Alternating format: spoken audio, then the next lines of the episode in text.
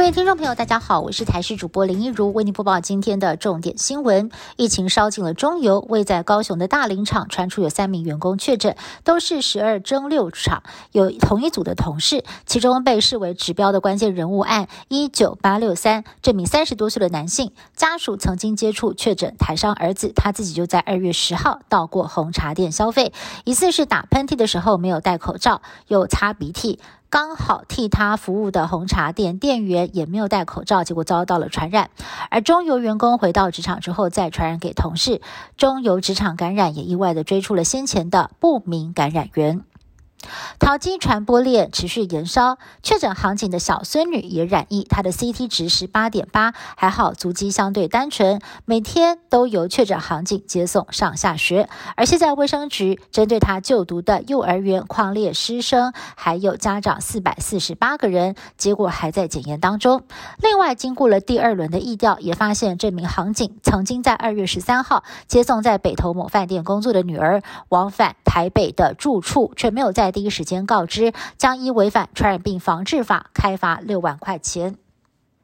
护国神山台积电公开招募具备政治经济背景的商业情报分析人才，而且限定政治经济或者是国际关系相关博士，还传出了年薪上看五百万。消息一出，已经有超过百人报名，很多相关科系毕业的网友直呼后悔没有念到博士，也让不少还在学的政治系学生非常的心动。但是因为征才的条件需要具备四年以上的数据分析析。或者是市场研究经验，政治系的教授就分析了，其实这样的人才不太好找。新北市有一名陈小姐到屏东过年，临时接到北部卫生所通知，她跟确诊者的足迹有重叠，必须被框列隔离。身为单亲妈妈的她，负担不起防疫旅馆的费用，要求要回到新北的家里居家隔离。但是屏东卫生局态度强硬，说要找警察来抓人，最后强制把她送到潮州的防疫旅馆，让她花了一万多块钱。只是原本说好可以申请补助，不过事后询问相关单位却是互踢皮球。